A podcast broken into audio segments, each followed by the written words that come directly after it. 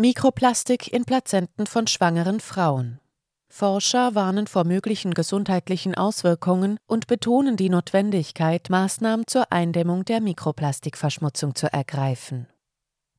Sie hören einen Podcast von Transition News. Der folgende Beitrag wurde am 26. Februar 2024 von Daniel Funk veröffentlicht. Die Ergebnisse einer neuen US-Studie haben alarmierende Erkenntnisse über die Präsenz von Mikroplastik in den Plazenten schwangerer Frauen geliefert.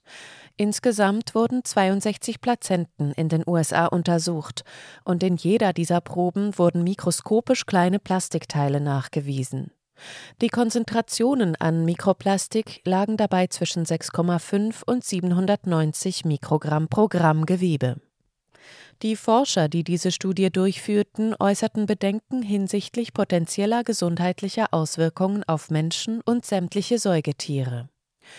Die bisherige Forschung hat bereits Mikroplastik in verschiedenen Umgebungen, einschließlich Luft, Boden, Wasser und sogar in Lebensmitteln nachgewiesen. Diese neueste Studie bestätigt nun, dass erhebliche Mengen von Mikroplastik sogar die Plazenta erreichen können, was die Sorge um die Auswirkungen von Mikroplastik weiter verstärkt. Die in der Zeitschrift Toxicological Science veröffentlichten Ergebnisse legen nahe, dass Mikroplastik in verschiedenen Organen des Körpers akkumuliert werden kann, und dies stellt eine potenzielle Langzeitbedrohung dar.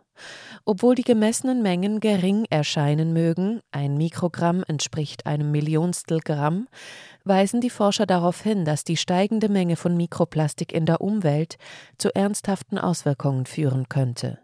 Die Wissenschaftler betonen, dass die Art und Menge der aufgenommenen Substanzen entscheidend für die möglichen gesundheitlichen Auswirkungen sind.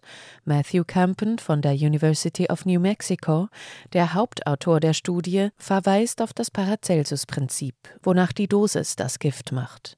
Wenn somit die Dosis von Mikroplastik in der Umwelt weiter steigt und Auswirkungen auf die Plazenta erkennbar sind, könnten alle Säugetiere einschließlich des Menschen betroffen sein. Marcus Garcia von derselben Universität hebt hervor, dass Mikroplastik nicht nur durch Verschlucken, sondern auch durch die Atmung in den Körper gelangt und somit Menschen, Tiere und Pflanzen gleichermaßen betrifft. Die Forscher haben für diese Studie eine zuverlässige Methode der quantitativen Analyse angewendet, um die Plastikteile in den Plazenten nachzuweisen. Diese Methode umfasste eine Verseifung, bei der Proben der Plazenta chemischen Reaktionen unterzogen wurden, um Fette und Proteine in eine Art Seife zu verwandeln. Durch diese Prozedur wurde das Mikroplastik gesammelt und anschließend einer Massenspektroskopie unterzogen, um die verschiedenen Polymerarten zu identifizieren. Besonders besorgniserregend ist die Tatsache, dass die Plazenta, die das Bindeglied zwischen Mutter und Fötus darstellt, maximal neun Monate alt ist und doch mit Mikroplastik verseucht ist.